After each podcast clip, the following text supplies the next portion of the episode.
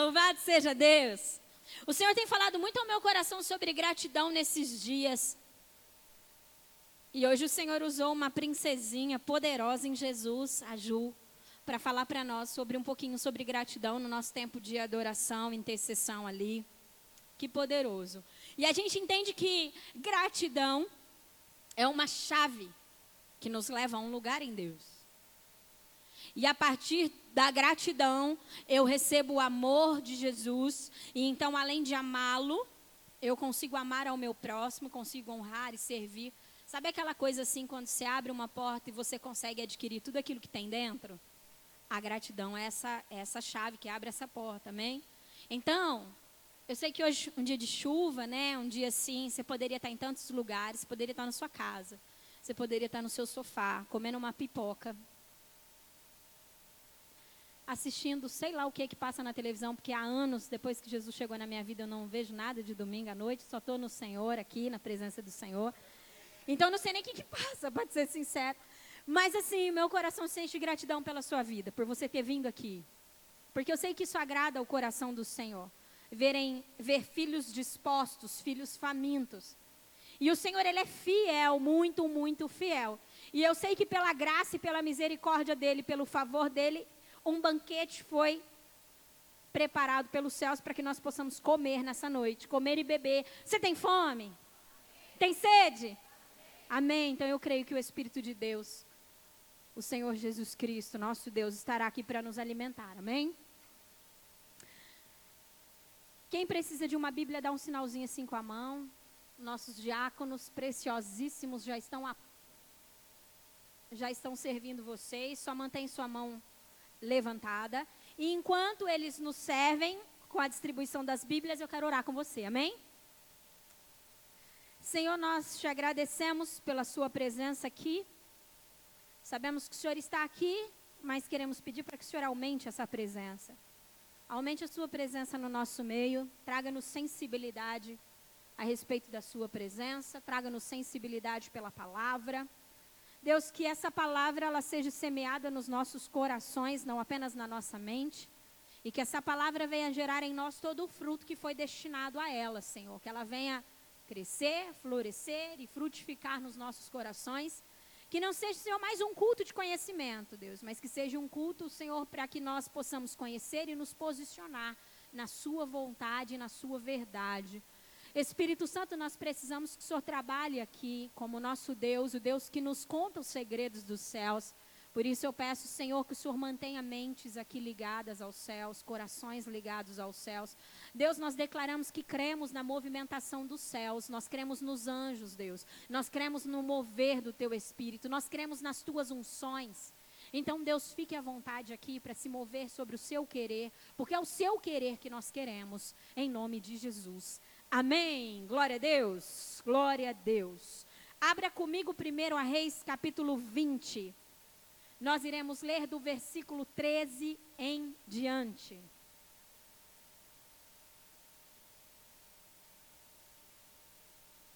Aleluias.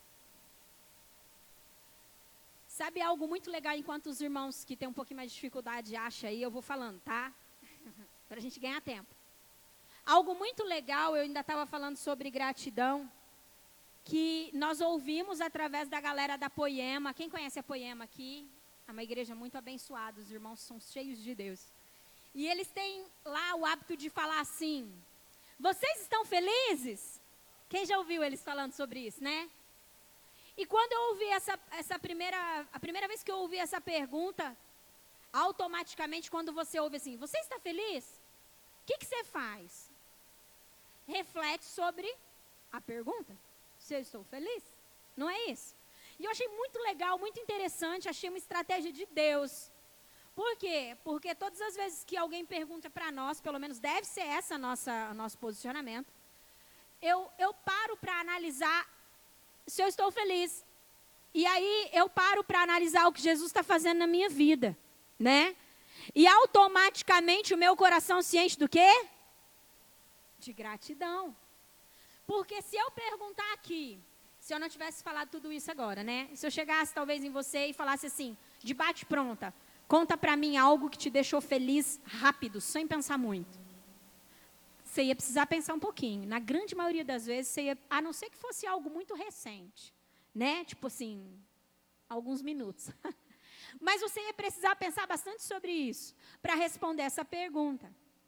Se eu dissesse assim para você, conta para mim algo que te entristeceu, ia estar tá na ponta da sua língua. Sabe por quê? Porque nós temos uma facilidade de gravar mais aquilo que nos entristece, mais aquilo que nos aborrece, do que de gravar aquilo que nos alegra, do que aquilo que nos, nos trouxe felicidade. Nós temos mais facilidade de gravar as coisas ruins do que as coisas boas. Então, todas as vezes que eu ouço essa pergunta, eu paro e o meu coração analisa, e o meu coração se enche de gratidão. Eu falo, poxa Deus, o Senhor está fazendo tantas coisas na minha vida. Então, eu gostaria que você refletisse, não é sobre isso que eu vou falar, tá bom? Mas eu gostaria que você refletisse bastante sobre isso. Eu estou feliz? Se eu estou feliz, espera, a minha casa está bem? Tem saúde na minha casa? O Senhor tem provido as coisas para mim? Há tantas, tantos motivos de felicidade e por isso precisa haver muitos motivos de gratidão. Amém? Glória a Deus. 1 Reis capítulo 20, versículo 13. Vou ler.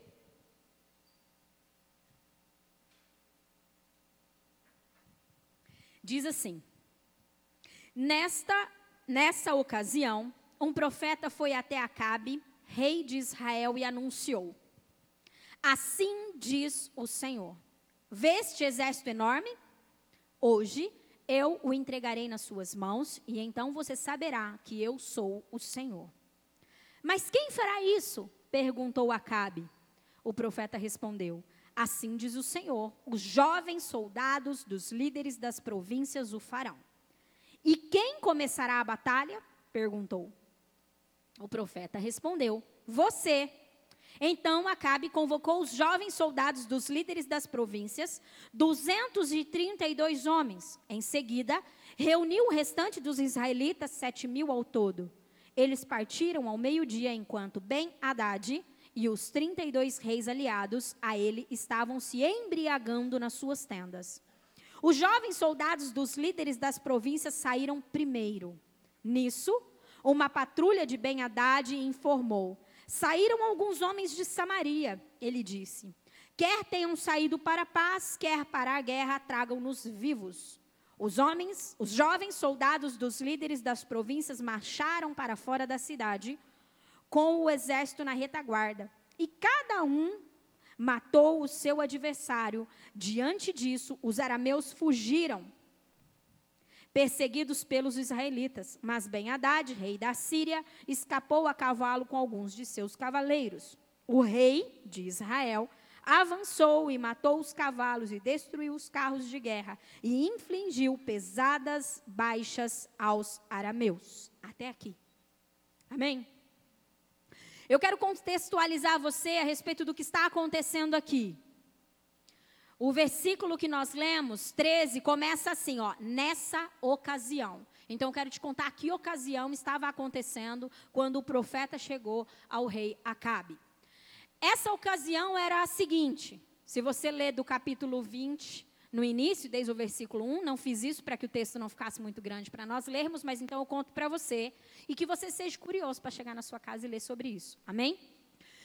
Versículo 1 em diante do capítulo 20 diz assim: que o rei Ben-Hadad, rei da Síria, enviou um comunicado ao rei Acabe, rei de Israel, dizendo o seguinte para ele: Eu quero a sua prata, o seu ouro, eu quero suas mulheres, o melhor de suas mulheres e seus filhos também, tá?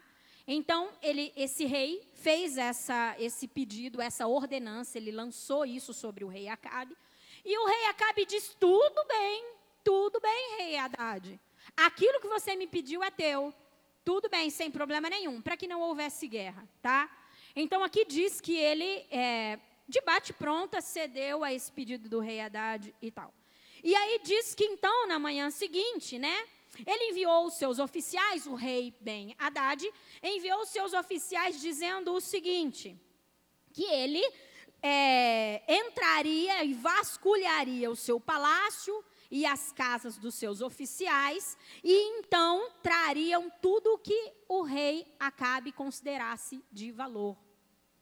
E quando veio essa notícia, uma segunda, uma segunda coisa, porque no primeiro, a princípio, o rei Ben Haddad pediu algo: ouro, prata, mulheres e filhos. Depois ele dizia: ó, oh, mas eu quero mais. Eu quero que você, eu quero dizer para você que eu vou entrar também nos seus palácios, na casa dos seus oficiais, e aquilo que você tiver de valor, eu vou levar para mim. E aí ele disse: Não, peraí, tem algo de errado. Foi falar com os seus oficiais. E aí eles disseram: Para com isso, você vai ficar fazendo tudo que esse cara quer. Não, não é dessa forma que você tem que conduzir as coisas. E então, aqueles oficiais do rei Ben Haddad, que vieram trazer a notícia, levaram essa notícia de que não, o rei Acabe não iria ceder aquilo que eles estavam querendo certo? Então veio o rei Ben Haddad, através dos seus oficiais, dizendo o seguinte: não vai sobrar nada de vocês, não vai sobrar nem poeira. Eu vou acabar com vocês. E então se instaura uma guerra. Onde então nós começamos a ler no versículo 13, que foi nessa ocasião, quando o rei Ben Haddad lança um pedido né, a princípio ele é aceito, lança outro pedido, ele é negado, e então ele disse: Eu vou acabar com todo mundo e vou destruir todas as coisas. Eu acho muito interessante, ainda falando sobre esse pedido do rei, apesar de que eu não vou dar muita ênfase para isso, mas só para nós entendermos, porque isso é muito atual para os nossos tempos, que quando o rei Ben Haddad lança a, o pedido das mulheres, dos filhos da prata e do ouro, o rei Acabe de bate-pronta diz: tudo bem, sem problema algum. E daí ele diz: não, eu vou entrar nos seus palácios, na casa dos seus oficiais e vou ver o que você tem de valor aí. Eu entendo que aqui já é uma manifestação da desvalorização da família. Se alguém chegar em você e dizer: Eu quero sua esposa, eu quero seu esposo, eu quero seus filhos, você cede assim? Será que não? Quais são os valores que nós temos colocado dentro da nossa casa?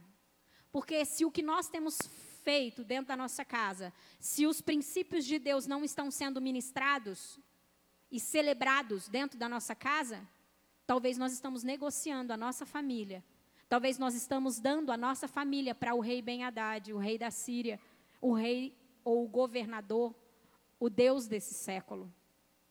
Eu não vou falar muito sobre isso, mas eu gostaria que você se perguntasse sobre isso. Porque aqui ele estava dizendo assim: eu quero sua casa, sua família.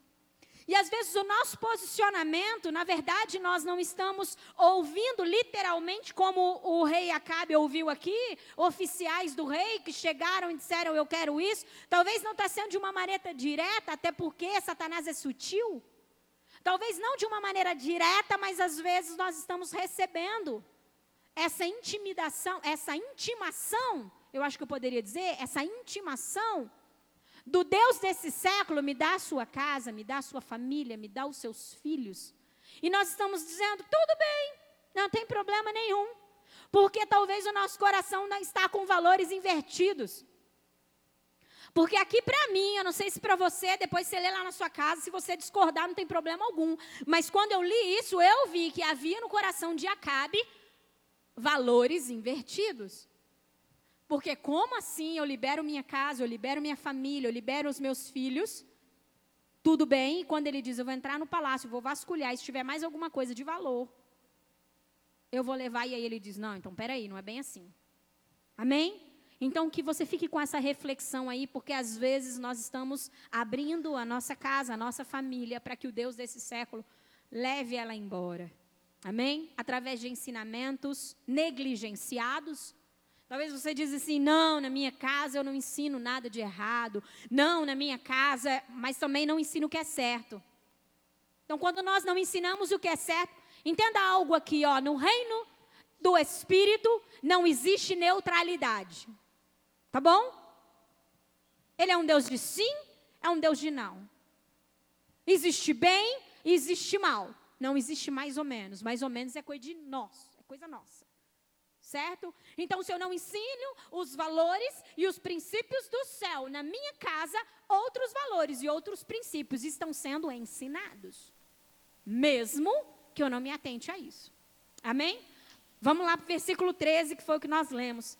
Aqui diz que Deus então enviou um profeta a Acabe mediante essa, esse conflito de guerra, né? Ele enviou um profeta a Acabe que diz assim: Você está vendo esse exército enorme? Hoje eu o entregarei nas suas mãos e todos saberão que eu sou o Senhor. Eu acho muito interessante essa, essa, essa promessa, ela desperta algo no meu coração e eu creio que vai despertar no seu também. É muito interessante porque nós sabemos, todo mundo conhece Acabe aqui da Bíblia, né? Esse cara não servia a Deus, esse cara não temia Deus. Ele ouvia de Deus, conhecia sobre Deus, mas ele não seguia os, não seguia os princípios da palavra do Senhor. Mas Deus ele é tão poderoso, ele é tão grande, ele é tão zeloso, e Deus trabalha por propósito. E aqui nós estamos dizendo da nação de Israel. A nação de Israel é uma nação amada pelo Senhor. A nação de Israel é uma nação escolhida por Deus. Então Deus envia um profeta não por causa de Acabe. Deus envia um profeta nessa situação por causa da nação de Israel. E daí lança uma promessa sobre ele. É lógico que Acabe, como rei aqui, acabou levando a bênção de lambuja. Mas eu acredito de verdade que se fosse sobre outra nação, talvez o profeta não teria se manifestado. O que me faz pensar sobre isso? Me faz pensar que por muitas vezes nós estamos negligenciando a palavra, assim como o rei Acabe, negligenciando os princípios, assim como o rei Acabe, mas vemos a manifestação de Deus. Talvez não como um profeta, não que ele não possa se manifestar, não que não haja profetas no nosso tempo, mas vemos Deus se manifestando em favor da nossa causa, e eu quero te dizer que por muitas vezes, eu espero que não seja por muitas, mas na verdade é que por algumas vezes acontece de Deus se manifestar sobre a nossa causa, não por nós, mas pela causa. Eu vou dar um simples exemplo sobre isso. O exemplo do matrimônio. Às vezes, a esposa é uma tola e o esposo, o negligente, não ama a esposa como Cristo amou a igreja. É um homem, é um acabe. É um homem que negligencia o seu sacerdócio, que negligencia a sua liderança. É um homem que não se posiciona em Deus. E de repente o Senhor começa a intervir no seu matrimônio e agir em favor do matrimônio, porque a causa é nobre. O nosso Deus é um Deus que zela por matrimônios. Amém? Então, o que nós precisamos nos atentar dentro dessa verdade? Precisamos nos atentar se as manifestações de Deus, elas estão acontecendo na nossa vida. Porque Deus tem achado em nós um coração desejoso por acertar, porque não tem problema nós errarmos, viu? Desde que eu deseje acertar. Não tem problema nós falharmos, desde que haja sinceridade no meu coração em fazer aquilo que o Senhor quer que eu faça. Deus não tem problema, já falei sobre isso, com os nossos erros. Ele tem problema com a dureza do nosso. Ele não, quem tem somos nós, né? Deus não tem problema nenhum. Amém? O problema fica todo nosso mesmo. Mas acontece de termos problema pela dureza do nosso coração. Esse, então nós precisamos analisar sobre isso. Quando você vê a intervenção de Deus na sua casa, na sua causa, na sua causa, analise se você não está na posição de Acabe, um cara que não quer nem saber, mas que Deus está intervindo por causa da causa. Por que, que eu estou te pondo para pensar sobre isso? Preste bastante atenção aqui. Por que eu estou te pondo para pensar sobre isso? Porque os reis são substituíveis. O propósito não. A causa não. Acabe foi substituído. Israel continua até o dia de agora, até o dia de hoje, sendo uma nação escolhida pelo Senhor. Até hoje o nosso Deus batalha em favor dela. Então nós precisamos nos posicionar, porque às vezes, às vezes o nosso mau posicionamento, e a gente está vendo que tudo está indo bem e que a coisa está andando, às vezes dá umas enroscadas, mas vai, Toda manifestação de graça e misericórdia está pela causa e não por nós. Então que venha alinhamento de Deus para que nós, para que toda a movimentação de Deus gire não apenas pela causa, mas por causa do nosso coração. Amém? Vocês estão comigo? Glória a Deus. Estão entendendo tudo ou nada? Amém? Então aí continua assim, ó. Ele lança uma promessa. Então a primeira coisa que Deus faz é dar uma promessa. Quem aqui tem promessa de Deus? Glória a Deus. Se você não tem uma promessa, leia a Bíblia, tem um, um par delas aqui. Tem muita promessa na Bíblia. Muita coisa boa. Se Deus ainda não falou com você, não levantou um irmão, não usou uma palavra, não, e você ainda não tem uma promessa, uh, leia a palavra que tem muita coisa aqui que é para você. Somos filhos, lembra? Amém? Então se apegue à promessa do Senhor. A primeira coisa, então, que Deus faz aqui ao povo de Israel, ao povo de Israel, ao rei Acabe, é lançar uma promessa. E algo que me chama muita atenção dentro desse texto, que diz a respeito de vitória. As perguntas que Acabe começou a lançar ao profeta, que tem a representação de Deus. Então ele diz assim: Quem fará isso? Tá bom, entendi, Deus. O Senhor me deu uma promessa. Quem vai fazer isso? Sabe por que por muitas vezes nós perdemos a promessa? Porque é possível acontecer isso? Aquele já está até, já virou até jargão, né? Quem tem promessa não morre, vai nessa. Vai nessa que você vai sepultar. O Rô sempre fala, já ouvi outros homens, outras pessoas dizendo sobre isso. Cemitério é o lugar de. é o depósito de promessas é um depósito de promessas. Muita gente com promessas vão e morrem. Com certeza. Bom, então ele pega e diz assim: Mas quem fará isso? Então, quando recebemos uma, uma promessa, a primeira coisa que nós temos que fazer é: como será? Quem fará isso? Como vai ser? Me conduz, me dê a estratégia. E foi isso que o rei Acabe fez. Ele poderia aqui, gente, de verdade, ter saído à batalha, já que a promessa é certa e Deus é fiel.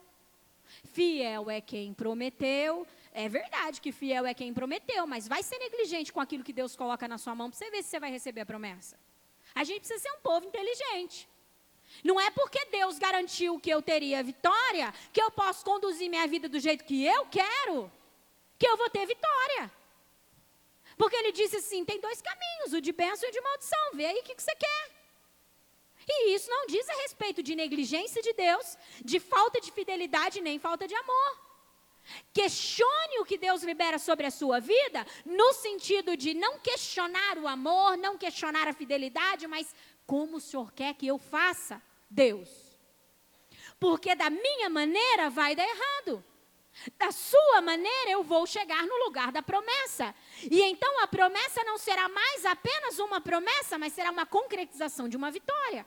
Porque o que é uma promessa? Uma promessa é algo imaterial. Quando eu lanço uma promessa, ela é algo que eu ainda não palpo. Eu não vejo a não ser pelos olhos da minha fé. A vitória já é a conclusão da minha promessa. Amém? Então ele lança essa pergunta: quem fará isso? E aí o profeta responde assim: Ó, como Deus é maluco. Os jovens soldados dos líderes da província o farão. Vamos, vamos entrar na história aqui. Vamos supor que vocês, todos vocês aqui, vocês são o capitão do exército. Vocês são os líderes de um exército. Amém? Nós estamos falando de uma batalha, presta atenção. 32 reis estavam com o rei Haddad. 32 reis. 32 exércitos. Uma tonelada de carros de guerra. Sabe quem estava com Acabe?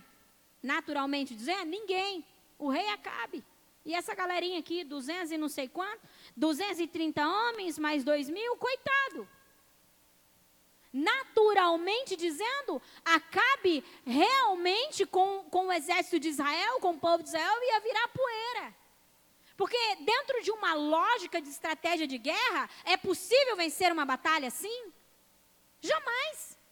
Era muita gente, pouco povo com Acabe.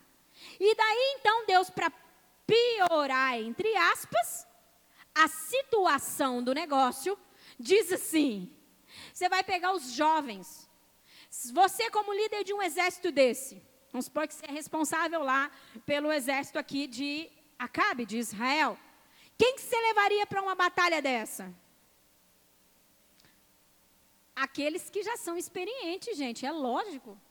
Eu não chamaria, eu, Elaine, não chamaria os jovens. Ah, pastora, mas os jovens têm força. É, mas não tem experiência. Tem força, é verdade. Os jovens é top demais chamar os jovens e vou, é, jovens, eu vos escolhi porque sois forte, é, mas inexperiente também. Entendeu? E aí, dentro de uma loucura de uma batalha dessa, que naturalmente dizendo era impossível se vencer, Deus diz para ele: pega os jovens. Tá bom. Então Deus faz isso. Então Deus libera a estratégia para ele, né? E aí ele diz assim: Acabe continua perguntando. Gente, eu acho que só aqui eu vi sabedoria em Acabe. Eu não conheço outro texto que tenha que ele se posicione com tanta sabedoria. E daí ele diz assim: quem começará a batalha? Mais uma pergunta. Legal, o profeta diz assim: você, Acabe. Ó, que top. Né? Você cata essa galerinha jovem aí, Acabe, põe sua cara a tapa e vai à frente. Foi essa a resposta do profeta para Acabe. E eu acho muito interessante porque isso aqui vem nos ensinar a respeito. Quem aqui tem uma Cê, cê, tem até um ditado, né? Que todos os dias você tem que matar um leão, não é isso? Quem é que mata um leão todos os dias? Todo mundo. Todos os dias nós temos algo a vencer, todos os dias nós temos algo a conquistar, todos os dias nós temos uma dificuldade, todos os dias nós temos, tem dias que são mais calmos, mas tem dias que são bem difíceis. E independente de ser calmo ou difícil, nós temos algo para avançar e conquistar dentro do trabalho, dentro da casa, com a família, com os filhos e por aí vai, entre os amigos, é faculdade. Então, todos os dias você tem que conquistar e vencer algo, não é? É isso. E aí, Deus vem nos ensinar aqui algo muito poderoso que salvará as nossas vidas. Salvou essa galera aqui. Então ele está dizendo assim para Acabe: cara, não é do seu jeito, não é da sua maneira, não é com a sua estratégia que a promessa se cumprirá na sua vida é com os jovens. E é com você muito bem posicionado, Acabe. É você que vai. É você que vai. Isso nos ensina a respeito de nós consultarmos a Deus, independente de qual seja a batalha a ser travado, há uma necessidade, isso diz a respeito de sabedoria e inteligência, consultarmos a Deus para vermos qual é a estratégia dos céus. Porque se eu ou você tivesse escolhido esses soldados, nós teríamos virado poeira. Não teria dado certo. E você sabe qual que é o maior problema nosso, dizendo a respeito de vencermos as batalhas e as dificuldades do nosso dia a dia? Nós queremos lidar com o que é espiritual de uma maneira racional, porque somos seres racionais. Dentro de uma razão escolheríamos os soldados mais experientes. Só que sobre a ordenança do Senhor, pegaríamos os jovens. Por isso é extremamente importante nós consultarmos ao Senhor sobre tudo, todo tipo de decisão que nós precisamos tomar. Se nós não aprendermos a fazer isso, a entrar nesse lugar, se nós não aprendermos a entrar nesse lugar de dependência, com toda certeza nós viraremos poeira. E você sabe o que é o pior de tudo isso? Não é nem virar poeira, é culpar Deus por isso. Que Deus é esse que não me ouve? Que Deus é esse que eu vou todo domingo no culto, dizimo, oferta, primicio, e Deus não faz na minha vida? Espera. Você ouviu de Deus qual é a estratégia para você vencer isso? E se Deus mandar você levar os jovens? Você vai obedecer? Será que nós amamos ao Senhor e reconhecemos de verdade a sua paternidade a ponto dele falar, pega os jovens, mesmo que isso não faça sentido algum para nós, parece uma loucura. A gente entra nesse lugar de obediência? Será? Deus, eu não estou entendendo nada, mas se é isso que o Senhor quer, é isso que eu vou fazer. Então depois a gente entende. Deus sempre faz assim. Não sei porquê. Não, não, não sei porquê. Acho que ele quer realmente nos conduzir a um lugar de obediência.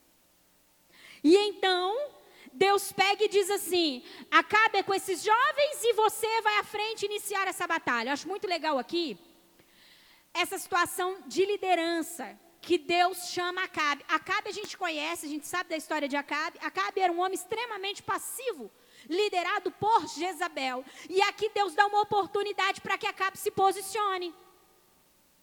Cara, você é líder, você é rei, toma o teu lugar. E hoje eu tenho uma boa nova para você. Você é líder, toma o teu lugar. Pastora, eu, líder? Sim.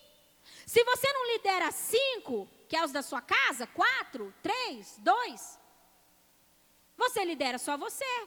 Mas você se lidera.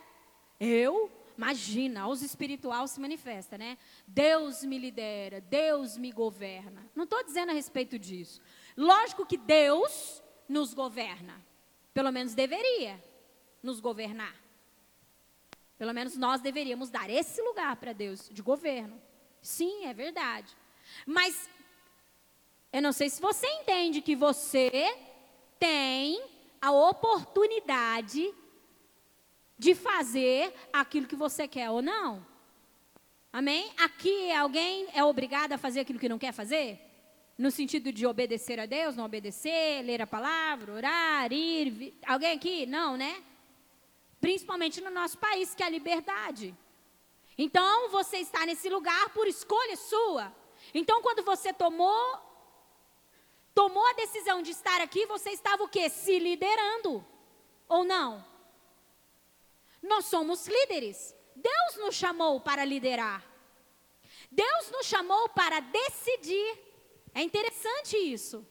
E aqui o Senhor está dizendo assim, ó, tem uma promessa, pegue isso para você agora. Eu dei uma promessa para você. Se você me perguntar como, vou fazer, como você vai fazer para alcançar essa promessa, eu vou te dar estratégia, assim como eu dei para Cabe, os jovens. E quem vai iniciar essa batalha em rumo à promessa? Você. Diga assim, eu. Bate no seu peito e diga, eu. Eu iniciarei a batalha rumo à minha promessa. Amém? É isso que Deus diz para Cabe, cara, é você que vai. Então Deus dá oportunidade para nos posicionarmos. Não adianta você querer viver promessa se você não viver posicionamento em Deus. Vamos continuar. E daí diz assim, então, que Acabe convocou essa galera jovem aí, né? Se você continuar lendo no versículo 15, né? E aí diz que ele pegou os 232 homens, tal, os, os 7 mil ao todo, tal. E aí eles partiram então ao meio-dia, enquanto Ben Haddad e os 32 reis aliados a ele estavam se embriagando nas suas tendas. Preste bastante atenção a respeito disso. A palavra diz que esses 32 reis estavam embriagando-se nas suas tendas. Sabe o que esses reis representam para nós?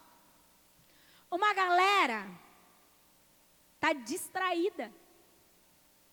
Sabe por quê? Dentro de uma razão e de uma lógica, a vitória era deles ou não era?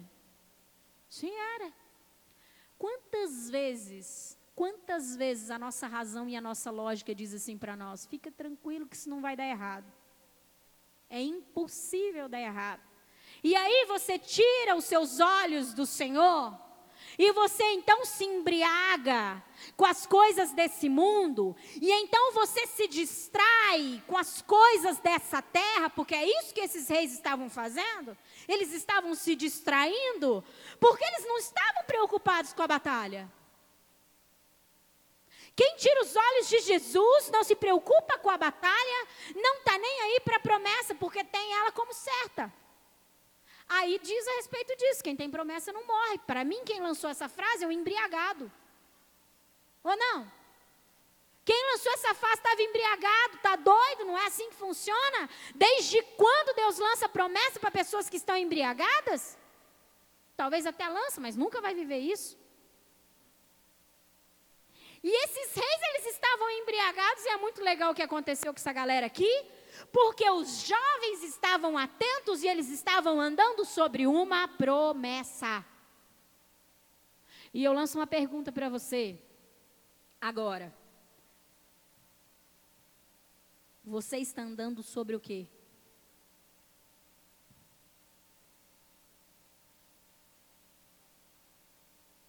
Sobre o que você conduz a sua vida? Nascer, crescer, envelhecer, enrugar, encurvar, aumentar a orelha, diminuir o tamanho e morrer? É isso? É só isso? Os seus passos, eles estão sendo dados dia a dia, mês a mês, semana a semana, ano a ano, sobre o que, sobre que promessa. Meu irmão, se você não entendeu ainda, você precisa clamar ao Senhor. Você precisa pedir para Ele, Deus, eu quero uma promessa para andar sobre ela. Sabe por quê? É muito legal que essa promessa aqui, ela, a, a, a, essa promessa não, a promessa, ela guarda o nosso coração. Ela nos protege de nós mesmos. Se nós estivermos não embriagados, ligados ao céu. Ela, sabe por quê? Porque ela nos dá um norte. E eu não estou dizendo a respeito do irmão que diz quanta desordem, não sei se vocês conhecem, eu conheço uns par. Porque eu fui num, numa igreja, irmã, e o senhor levantou um irmão lá, e ele disse que eu tenho que casar com ela. Tipo, tá um regaço o namoro dos dois, mas o senhor disse. Não é isso que eu estou dizendo. Eu não estou dizendo que Deus não fala através de pessoas. Eu creio nisso. Só que você toma cuidado sobre isso. Não é sobre palavras assim que é para você andar. O véu se rasgou, amém? Rasgou? Então todo mundo aqui pode entrar à sala do trono? Eu não duvido de Deus usar pessoas, mas entenda uma coisa que deve te preocupar. E muito. Se Deus precisa ficar usando pessoas para falar comigo, tem algo de errado comigo. Por que Deus não fala comigo? Meu coração deve estar desordenado demais. Os meus ouvidos devem estar entupidos. Porque Deus não tem prediletos. Não tem. O mesmo Deus que fala comigo, fala com você. E não é porque eu tenho um título de pastora, misericórdia, que Deus vai falar mais comigo do que com você. Diz muito a respeito de posicionamento, desejo de ouvir Deus, desejo de andar nos seus caminhos. Isso sim diz a respeito de ouvir Deus, não ouvir Deus. Então, eu fico muito feliz porque todas as vezes que Deus usa um profeta, Todas as vezes que Deus libera uma palavra de profecia sobre a minha vida, sobre a minha casa, é só para confirmar o caminho. Aí é top. Continua assim, vocês estão indo bem. É desse jeito. E você sabe por que, que Deus faz isso? Sabe por que, que Deus faz isso? Porque Ele sabe das minhas fraquezas. Ele sabe dos desejos que há em mim de desistir. Entende? Sabe por que, que Deus de vez em quando levanta alguém para dizer assim para você, ó, cara, eu tenho achado graça no seu coração. Você, sabe por quê? Você dá um ânimo em você, entendeu? Agora, se profetas têm se levantado para falar para você, cuidado, abra lá, e tipo, e, e dá recado, só dá recado de Deus, cara, tem alguma coisa no seu transmissor aí, tá com problema. Alinhe-se ao Senhor urgente, pelo amor de Deus. Entendeu? Amém? Bom, e aí, eles então, antenados na promessa, andando sobre ela, eles avançaram a Cabe e os jovens. E diz assim que eles chegaram lá e encontraram essa, encontraram essa galera aí toda embriagada. E aí é muito legal, porque cada um deles se posicionaram e mataram aqueles que estavam à sua frente. Ou seja, cada um cumpriu o seu papel, a sua função. Todos aqueles que estão antenados em Deus cumprem o seu papel e cumprem a sua função. Mesmo que seja matar um só homem. A Bíblia não relata aqui quantos mataram, mataram muitos, mas diz que e cada um matou o seu adversário. Acredito que mataram vários. Mas se fosse um só homem, cada um cumpriu a sua função. Eles estavam em batalha e Deus deu a ele a vitória. E eu acho muito legal e muito interessante também que diz então que Acabe iniciou essa batalha, e se você continuar lendo aqui comigo, você vai ver no versículo 21 que diz assim: o rei de Israel avançou e matou os cavalos e destruiu os carros de guerra e infligiu pesadas baixas aos arameus. É muito interessante porque Deus chamou Acabe para um posicionamento, abrindo a batalha, como um soldado de linha de frente.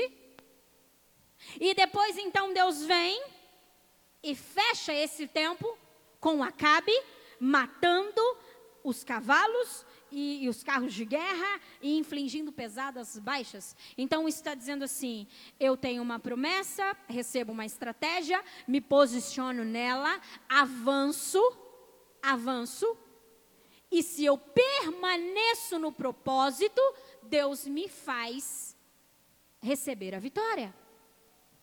Eu vejo Acabe permanecendo na batalha. Foi Acabe que deu o fim para essa batalha. Então Acabe veio. É interessante que dentro do, do arraial, pelo jeito, no meio aqui de todas essas situações, os jovens se manifestaram. Sabe o que, que eu quero trazer isso para você? Eu posso ser o seu amigo, o seu esposo, a sua esposa, os seus filhos, podem ser um desses jovens aí. Aqueles que te auxiliam na batalha. Entende? Os jovens estavam aqui para auxiliar Acabe, que iniciou a batalha. Eles eram um exército. E é legal, porque Deus levanta um exército para estar conosco. Levanta. E se você não tem ninguém, ora ao Senhor, peça daqui, ele levante um jovem, um exército para que te auxilie. Mas existe. É que talvez a gente nem para para ver. A nossa esposa, o nosso esposo, o nosso amigo, o nosso irmão, o intercessor, Deus sempre levanta jovens, Deus sempre levanta alguém para nos auxiliar dentro da batalha. Só que o posicionamento é seu no início dela. Eu entro nela, eu entro dentro da batalha em busca da promessa. E eu permaneço nela, porque é o fim, é a minha permanência dentro da promessa que diz a respeito de sair de um lugar de promessa para um lugar de vitória. Quantos estão entendendo? É muito tranquilo se Acabe tivesse saído dessa batalha, se Acabe não tivesse encerrado essa batalha, se Acabe não tivesse se manifestado, talvez algumas coisas ruins teriam acontecido e eles não teriam saído de uma promessa para uma vitória. Foi tão interessante, se você continuar lendo esse capítulo, que nós não vamos ler, foi tão interessante que aconteceu, pegaram ele, eles tão de surpresa aqui, tão de surpresa, porque eles estavam embriagados, né? E pegaram eles tão de surpresa que eles chegaram a fazer uma declaração assim, ó. Olha, sabe por quê? Os conselheiros do rei disseram assim: Rei, bem Haddad. Sabe por que, que eles venceram nós? Lê aqui comigo, ó. Versículo 23. Enquanto isso, os conselheiros do rei da Síria lhe diziam: os deuses deles são deuses das montanhas. Eles tinham que dar uma desculpa, né? Mas como pode? Qual que é a lógica de uma vitória dessa? Então eles começaram a arrumar desculpa. Disseram assim, sabe, o rei, ó, o Deus deles, os deuses deles são deuses das montanhas. É por isso que eles foram fortes demais para nós. Mas se os combatermos nas planícies, com certeza seremos mais fortes do que eles. Pessoas racionais, pessoas que não, não se envolvem com o Senhor, que não têm o Espírito Santo como seu auxiliador, como seu conselheiro, arrumam desculpas para suas fraquezas, para os seus fracassos. Sabe o que é? Ah, é, é o fulano culpa o outro. Entendeu? Eles aqui disseram que eram os deuses deles. Porque como pode? Dentro de uma lógica, não, não tem lógica. Então foi o deuses, os deuses deles, eles eram da montanha. Se fosse na planilha, a gente tinha ganhado. Rei, sabe o que é isso? Entendeu? Quantas vezes nós damos desculpas? Quantas vezes nós tentamos arrumar um culpado? para as nossas dificuldades, para as desordens que estão à nossa volta? quando na verdade o Senhor está chamando você para um lugar de posicionamento. Quando na verdade o Senhor está dizendo assim para mim: pergunta. Pergunta para mim como você vai fazer para alcançar isso que eu estou te prometendo. É tão claro isso para mim. Pergunta para mim como você vai fazer, qual é o tempo. Uma das orações que eu mais faço, a minha casa mais faz é: Senhor, nos conta a estratégia e nos diz o tempo. Porque promessa não nos falta. Só que se eu não souber qual é a estratégia, qual é o tempo, eu vou perdê-la. Eu vou perdê-la. E nós talvez não paramos para nos atentar a isso. Nós folgamos como aqueles reis nas promessas. E eu quero te dizer que se existe um Deus galardoador, é esse Deus que nós servimos. Pensa num Deus que ama dar presente. Pensa num Deus que ama ver os seus filhos felizes. Nos mínimos detalhes. Nos mínimos detalhes. Só que tem toda uma estratégia. Tem todo um lugar de dependência. Se você não aprender a entrar nesse lugar de dependência, só vai ser promessa. E o risco de você ir para o túmulo com ela é grande. Sabe aquela ideia também de que ah, o que Deus prometeu para você é para você e fica tranquilo, porque vai nessa. É verdade que o que Deus prometeu para mim, eu não preciso invejar aquilo que meu irmão tem, pelo amor de Deus. Cada um tem uma escolha, cada um tem um encargo, cada um tem algo da parte do Senhor. O próprio Deus dá, e tamanha sua sede, tamanho seu posicionamento, tamanha sua resposta, diz muito a respeito disso. Mas para cada um de nós, vocês acreditam que Deus fez filhos para serem inúteis? Não há inutilidade em Deus. Não há inutilidade em Deus. Então é mentiroso, é enganoso nós pensarmos que nós não temos um lugar dentro do propósito do Senhor, dentro do plano do Senhor para a nossa nação, para a nossa cidade. Então entenda algo aqui. Deus tem algo que Ele colocou como responsabilidade sobre a sua vida particular sobre essa cidade. Do contrário, você não estaria aqui. A não ser que você esteja aqui como Jonas. A não ser que você venha parar aqui por desobediência. Mas do contrário, se Deus te trouxe até essa cidade, se Deus te fez nascer aqui, ou qualquer coisa desse tipo, entenda que Deus tem uma responsabilidade, um encargo, uma escolha, algo para você atuar aqui. Porque Deus não faz nada inútil. Entende? O povo só pereceu no deserto por 40 anos porque foi desobediente, não consultou Deus. Só por isso. Tinha todo um porquê deles estarem passando por ali, que diz a respeito do amor de Deus também. Amém?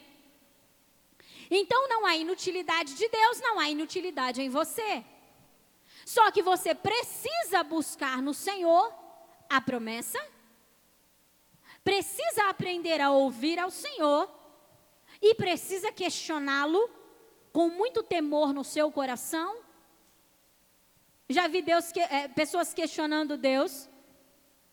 Se o Senhor existe, eu falo, nessas horas eu digo, louvado seja Deus, que eu não sou Deus. Porque que negócio é esse? Se o Senhor existe. Não é dessa forma que nós questionamos ao Senhor.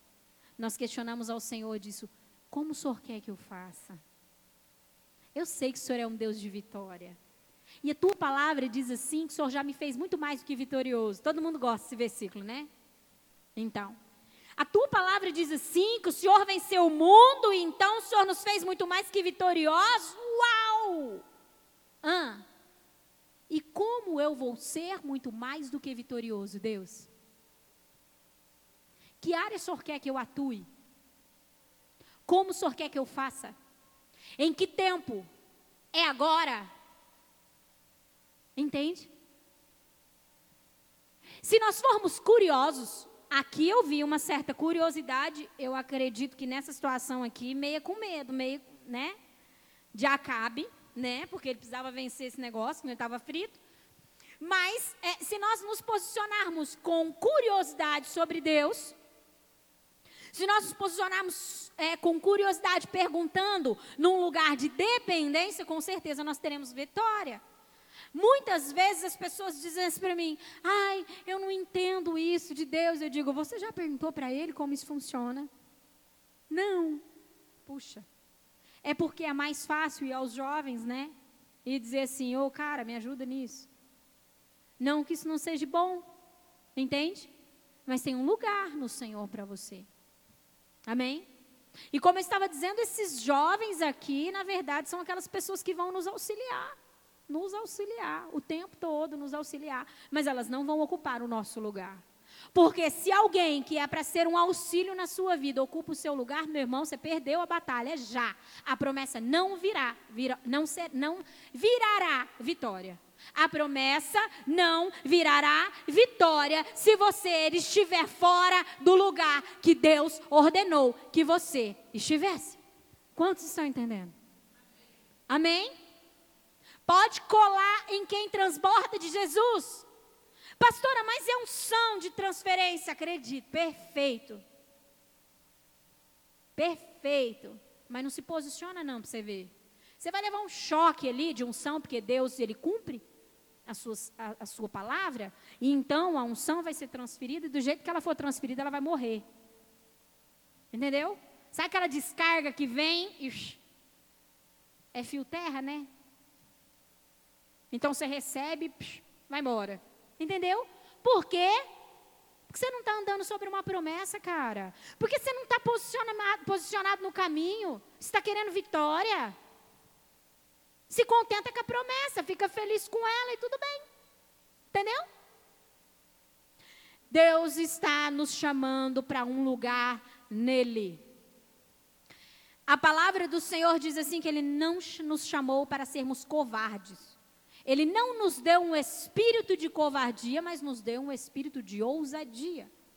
Acabe aqui precisou ser muito ousado.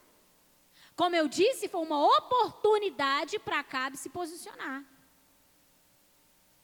E Deus nessa noite está te chamando, chamando a sua atenção para que você se posicione. Porque para falar que está ruim, é fácil. Agora, para chamar a responsabilidade e dizer: tenho uma promessa sobre mim e eu não descansarei até essa promessa virar uma vitória, algo concreto na minha vida. E daí tem todo um caminho para percorrer, tem todo um preço para pagar. Amém? Tem todo um preço para pagar. Pergunte ao Senhor: quais são as armas? Quais são as estratégias? Qual é o tempo? Que a responsabilidade é minha, Deus, eu já sei. Você já entendeu? Que você que precisa se posicionar, ninguém pode se posicionar por você. Mas mesmo que seja alguém que me ame muito mesmo, é por isso que o Senhor disse que a salvação é individual. Porque fala a respeito de posicionamento a todo tempo. O reino do Espírito diz a respeito de posicionamento. Você sabe que, eu já estou encerrando, eu já ouvi muitas mulheres dizendo assim, sabe, eu não consigo avançar em Deus. Ah, é, minha irmã, porque meu marido nos posiciona.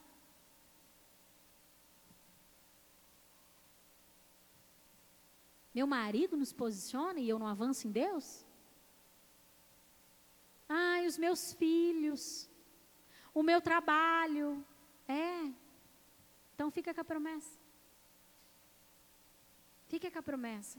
E que a misericórdia de Deus venha sobre a sua vida e um dia você se desperte. E aí, você vai ter que contar tanto com a misericórdia de Deus que aí Deus vai ter que trazer uma aceleração, porque você já está atrasado. Entende? Algo que eu sempre oro e minha casa também ora. Deus, se nós perdemos o tempo, porque pode acontecer, porque nós somos falhos, não entendemos tudo que Deus nos ordena fazer, Talvez te gere um espanto, principalmente quando as pessoas pensam o pastor, ele é o cara que fica tipo ouve Deus 24 horas. E não, Nós ouvimos o Senhor sim, porque tememos a Ele, buscamos a Ele, mas há falhas em nós. E eu digo, Deus, sabe que se nós perdermos o tempo, se nós nos distrairmos em algum momento, perdemos, talvez nós perdemos o tempo. Sabe que é interessante o Espírito falar algo ao meu coração agora? Obrigada, Jesus. Há pessoas que estão perdendo tempo tentando matar um leão que já está morto.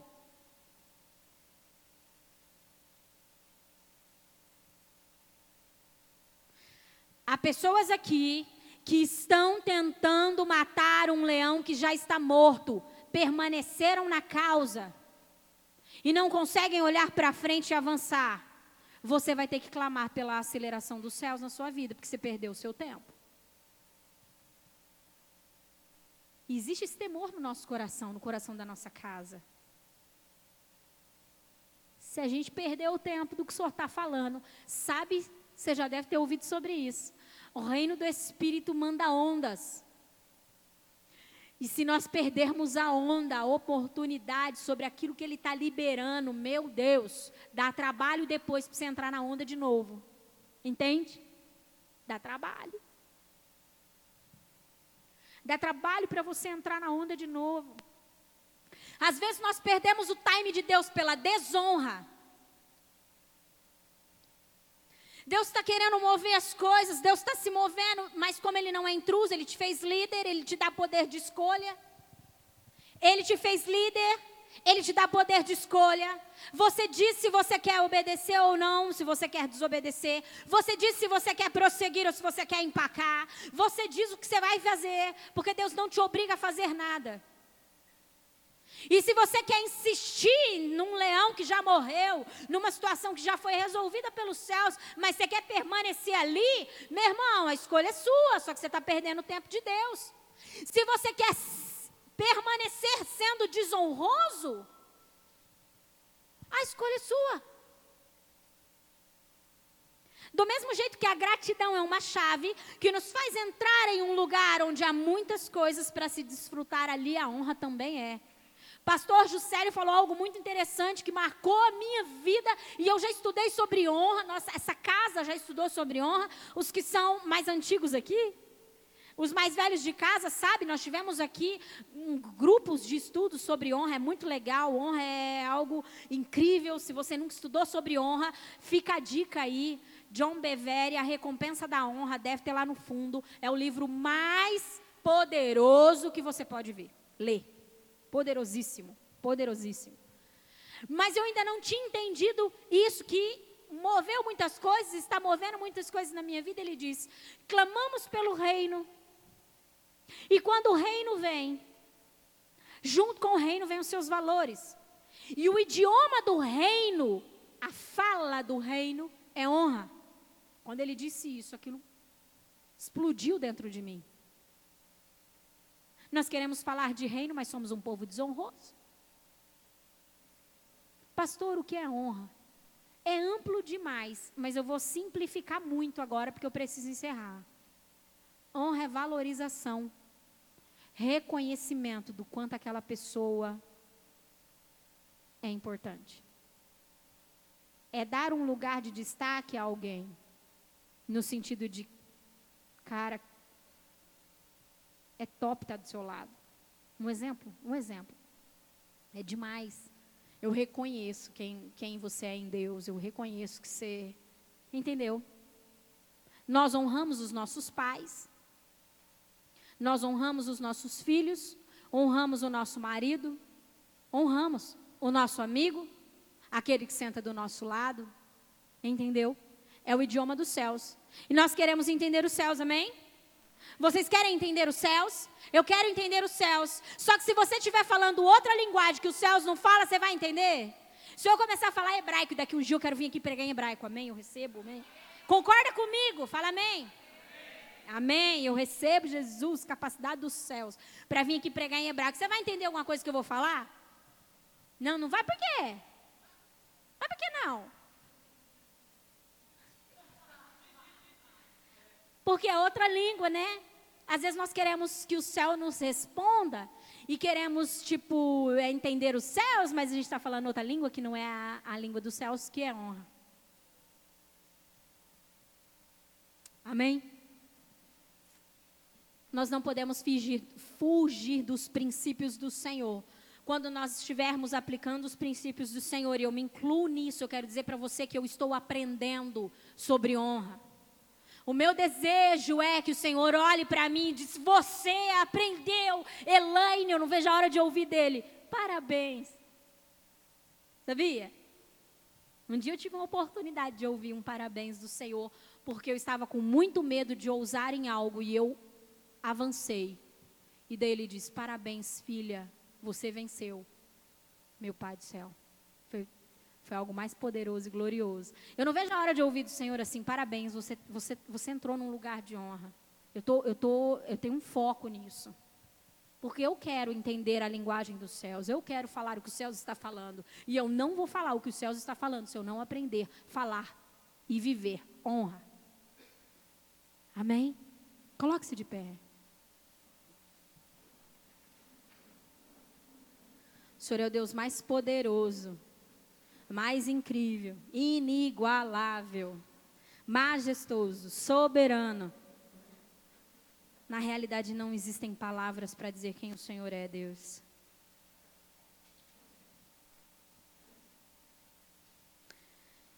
Eu não sei em qual situação você encontra.